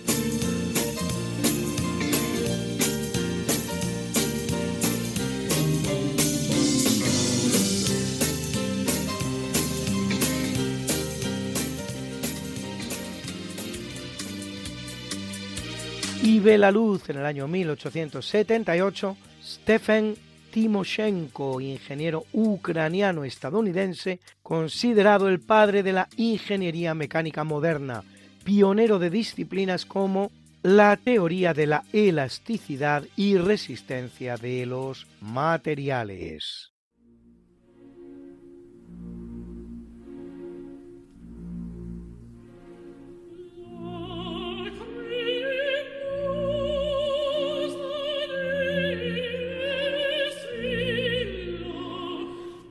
En el capítulo del obituario, en el año 417 muere San Inocencio I, cuadragésimo papa de la Iglesia Católica, que lo es durante 16 años nada menos, hijo, según algunas fuentes, de otro papa, Anastasio I, al que según estas versiones, que ni siquiera explican en qué circunstancias habría ocurrido el evento, sucedería en lo que sería un caso único en la historia. A él toca sufrir el saqueo de Roma por Alarico en 410, si bien no le pesca en Roma, sino en Ravenna.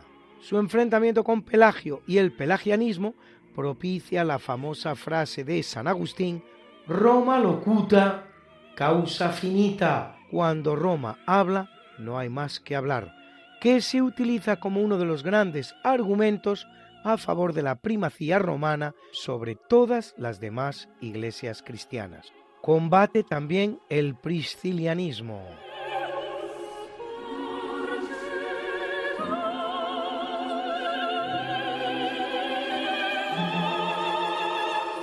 Muere en 1419 Baltasare Cosa, más conocido como Juan XXIII, octavo y último de los antipapas de la Iglesia Católica durante el llamado cisma de Occidente, un cisma que dura 40 años, los que van del 1378 al 1417. Nuestro Juan 23 de hoy, no confundir con el Papa elegido en 1958, que convoca el Concilio Vaticano II, lo va a ser cinco años, entre 1410 y 1415, responsable de que el nombre Juan no vuelva a ser utilizado por un pontífice durante más de cinco siglos. Acabará sus días como obispo de Frascati, sometido al papa que pone fin al cisma, Martín V.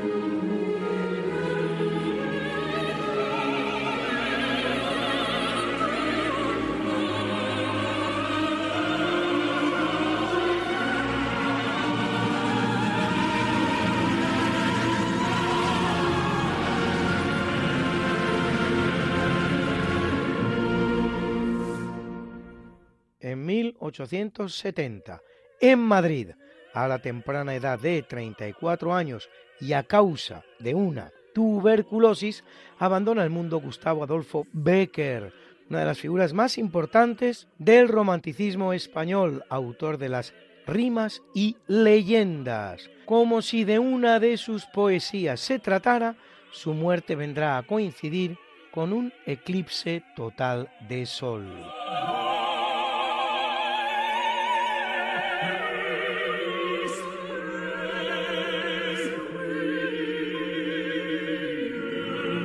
Es un día triste para el Nobel, pues en el año 1989 fallece Samuel Beckett, escritor irlandés, Nobel de Literatura 1969, autor de obras como Esperando a Godot, y en 1995 lo hace James Mead, economista británico Nobel de Economía 1977, por su contribución al estudio de la teoría del comercio internacional y los movimientos internacionales del capital.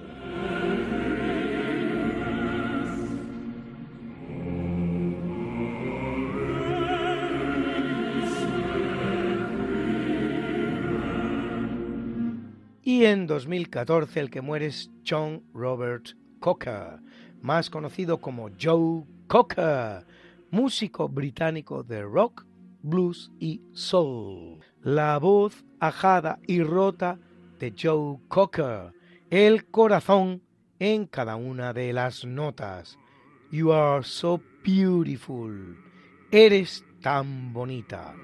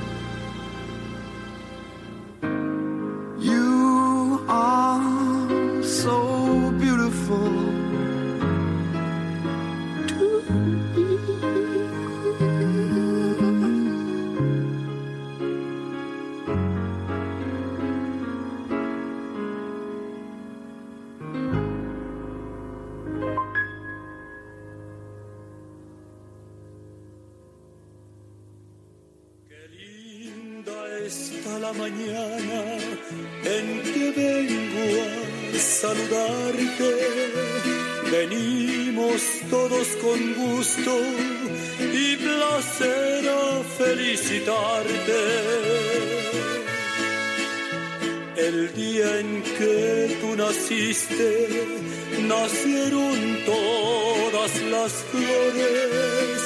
En la pila del bautismo cantaron los ruiseñores.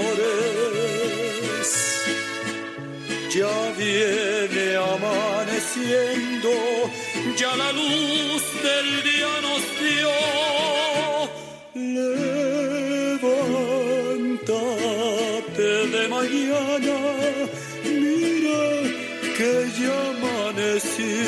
Y felicitamos hoy a Dick Parry, músico británico componente de la banda Pink Floyd, que cumple 81, y a ese gran futbolista que fue del Real Madrid y del Barcelona, elegante a la par que potente, Bernd Schuster, que cumple 64, y a nuestras guapas, hoy la graciosa María Antonieta de las Nieves, inolvidable intérprete de la chilindrina en esa serie inolvidable que fue El Chavo del 8 de ese actorazo que era Roberto Gómez Bolaños, más conocido como Chespirito. Cumple la chilindrina 73 y a la preciosa cantante francesa Vanessa Paradis, protagonista de filmes como La fille sur le pont, la chica del puente, o L'arnaqueur, el rompecorazones, que cumple 51 y además canta así de bien.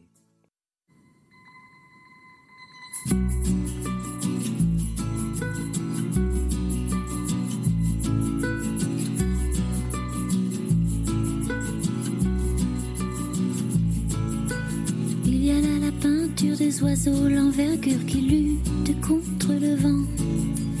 Il y a là les bordures, les distances, ton allure quand tu marches juste devant.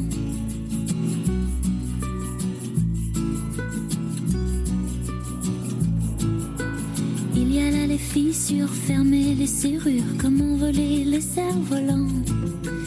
Il y a là la littérature, le manque d'élan, l'inertie, le mouvement. Parfois on regarde les choses telles qu'elles sont en se demandant pourquoi. Parfois on les regarde telles qu'elles pourraient être en se disant pourquoi pas. Il y a là la la, si l'on prenait le temps, si l'on prenait le temps. Il y a là la littérature,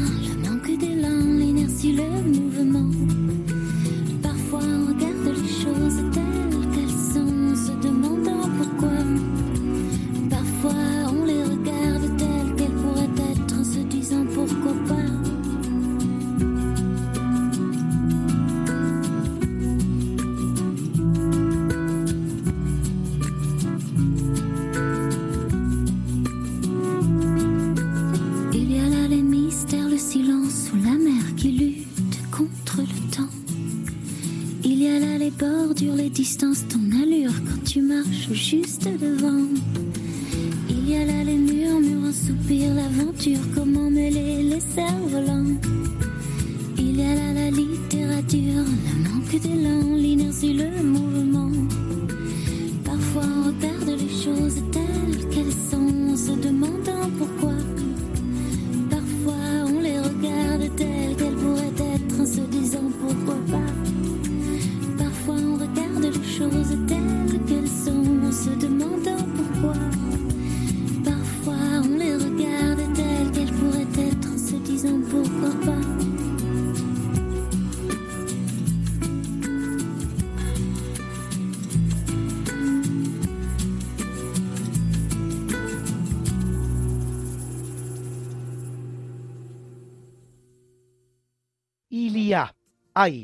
Vanessa Pagadí y a la también guapísima cantante española Edurne, que cumple 38, una de las mejores voces del panorama musical español contemporáneo.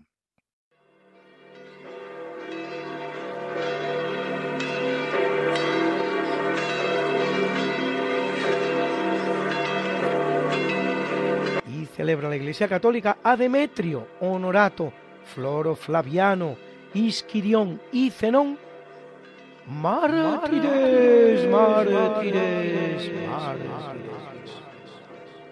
A Queremón y Unguero, obispos, obispos, obispos. A Francisca Javier Cabrini, fundadora, fundadora, fundadora.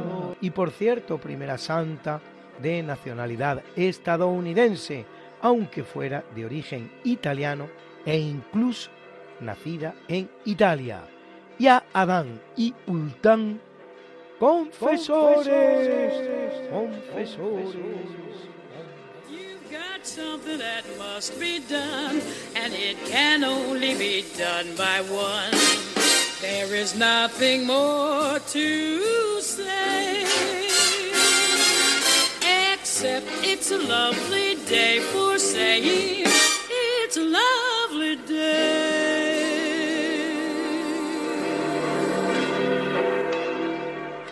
Y a continuación, el profesor José Manuel Amaya presenta la sección de curiosidades científicas. Buenas noches, señoras y señores oyentes. Soy José Manuel Amaya y como siempre, un honor dirigirme a ustedes desde esta emisora y en este programa. Hoy voy a mm, finalizar la,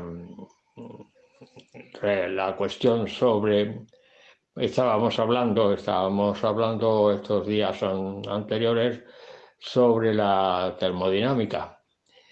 Y una de las cosas que se dijeron fue que la termodinámica surgió como consecuencia de la invención, de la aparición de la máquina de vapor en el siglo XVII y que como consecuencia de ello hubo una transformación social y la, el surgimiento de una nueva ciencia, como fue la ciencia termodinámica.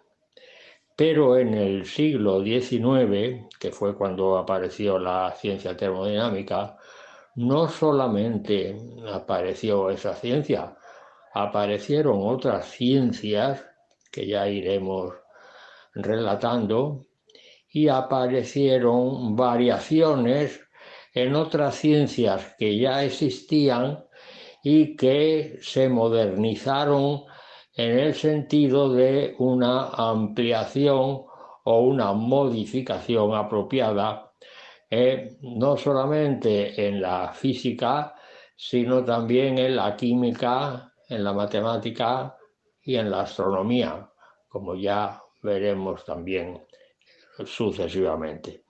Em, la obra de Carnot, que fue el primero que inició los estudios de termodinámica y el primero que enunció el llamado segundo principio de la termodinámica, pues eh, se denominó, con todos los estudios que además hizo sobre el calor, reflexiones sobre la potencia motriz del fuego.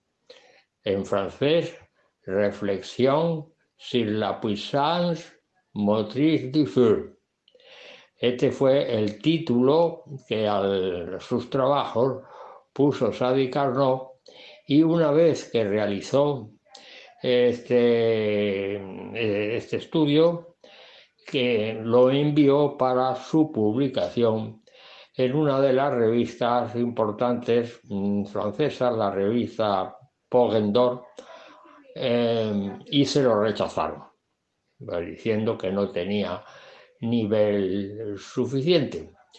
Eh, Sadi Carnot era ingeniero militar.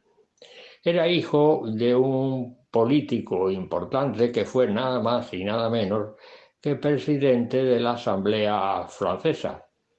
Y creo que ya comentamos que eh, cuando ocupaba la presidencia de la Asamblea fue cuando se hizo la votación para mm, que mm, Napoleón fuera presidente de, Francia.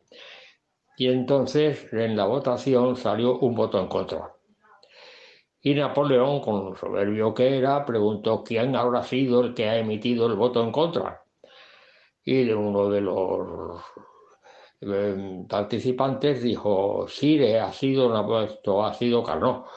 Y dice, ah, pues ha sido Carnot, hay que respetarlo. Es decir, un profundo respeto por eh, Lázaro Carnot y también Lázaro Carnot, el padre de Sadi Carnot, eh, tenía un gran aprecio por Napoleón, aunque votara, le hubiera votado en contra. Y de quien sí era un enemigo tremendo era de Robespierre, que también fue uno de los personajes importantes de la Revolución Francesa. Bueno, en definitiva, eh, la revista Pogendor eh, rechazó el trabajo de Carnot y entonces eh, lo envió a la escuela politécnica, la famosa École Polytechnique de Francia. Y al enviarlo, pues el director de la, de la escuela politécnica eh, Emil Clapeyron se dio cuenta de la importancia que tenía el trabajo de Carnot y mandó que lo publicaran en la revista de la Politécnica. Y efectivamente salió publicado en la revista de la Politécnica y al salir publicado en esa revista tan importante, puesto que la École Polytechnique tenía una importancia enorme, ya que incluso las escuelas de ingenieros de aquí de España fueron mm, fin, un reflejo de la famosa École Polytechnique francesa. Es el, modelo de la Escuela de Ingenieros Españoles está obtenido de ese modelo, del modelo francés concretamente, ¿no? De manera que eh, al salir en la revista de la Polytechnique, Pogendor pidió el trabajo para sacarlo también publicado en su revista. Fíjense ustedes hasta qué punto llega la cuestión de la, de la competencia.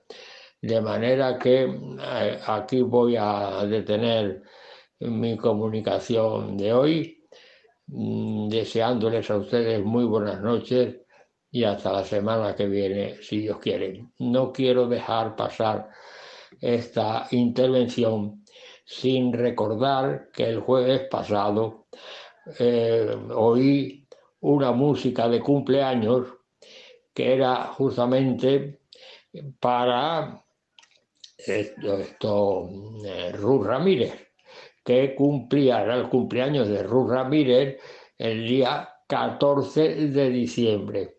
Y qué casualidad que el día 13 de diciembre, es decir, el día anterior, cumplí yo también años. Lo que sucede es que eh, Ruth cumplió muy poquitos años con respecto a los que cumplí yo. Ay, Ruth, lo haces muy bien. Te felicito por tus intervenciones. Sigue adelante. Sigue adelante porque llegarás lejos, hija. Y feliz cumpleaños, por supuesto. Y lo que me queda es decir que quien los pillara, evidentemente. De modo que feliz cumpleaños. Y a ustedes buenas noches y hasta la semana que viene, si Dios quiere. Gracias, profesor José Manuel Amaya. Terminamos ya el programa de hoy en Diálogos con la Ciencia en Radio María. Les esperamos la semana que viene, si Dios quiere. No falten. No nos olviden en sus oraciones. Le pediremos a San Juan Pablo II que interceda por nosotros para que se nos libre del mal.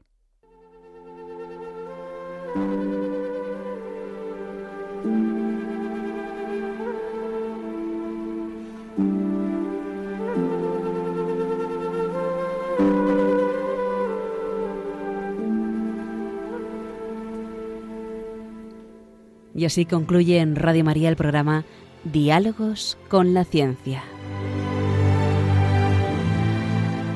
Dirigido por Javier Ángel Ramírez.